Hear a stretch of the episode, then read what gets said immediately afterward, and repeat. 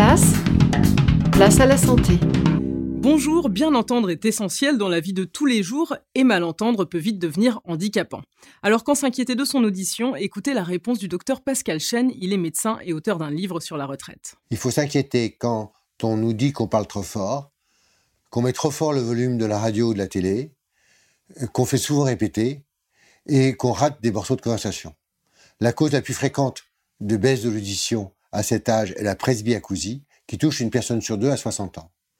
Le seul traitement, c'est l'appareillage, mais malheureusement en France, une personne sur cinq qui devrait être appareillée l'est. C'est dommage, car il faut que cet appareillage ait lieu le plus tôt possible. La baisse de l'audition favorise l'isolement et le déclin cognitif. Le docteur Pascal Chen est l'auteur du livre N'ayez plus peur de la retraite paru chez Priva. À demain.